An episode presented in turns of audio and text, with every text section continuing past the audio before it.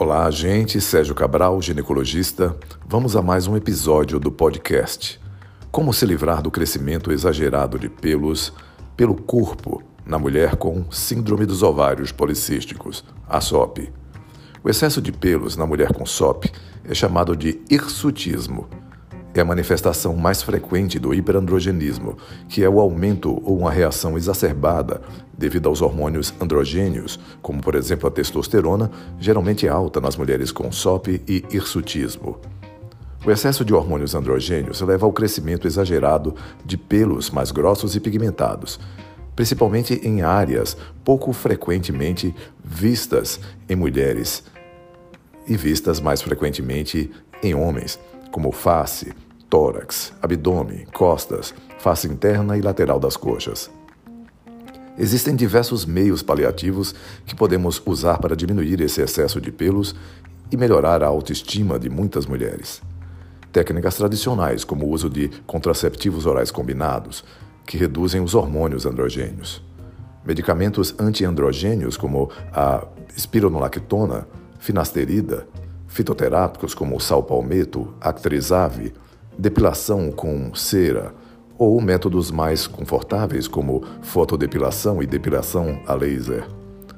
Ambas aumentam a eficácia se a mulher usar eflornitina antes, um medicamento utilizado em forma de creme para potencializar a ação da depilação a laser. Entretanto, não nos esqueçamos que, em muitos casos, é a resistência à insulina que leva à maior produção de hormônios androgênios, e estes levam a maior crescimento de pelos.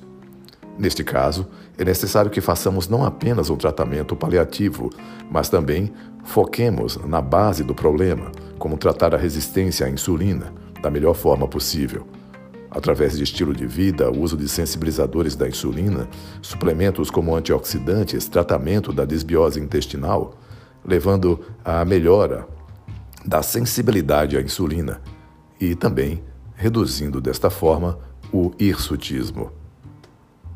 Tratando a base do problema, estaremos ajudando não somente o tratamento paliativo sistêmico ou até mesmo estético a reduzir os pelos, mas também evitar complicações como diabetes, doenças cardiovasculares, complicações na gravidez como abortamento, trabalho de parto prematuro, diabetes, síndromes hipertensivas.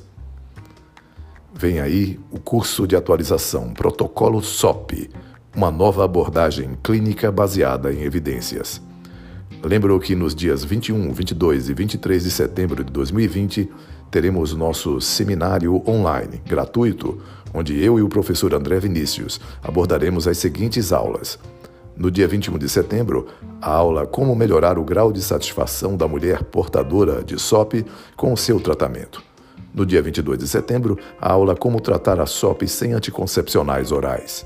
E no dia 23 de setembro, a aula SOP Muito Além dos Ovários. Esperamos por vocês. Um grande abraço.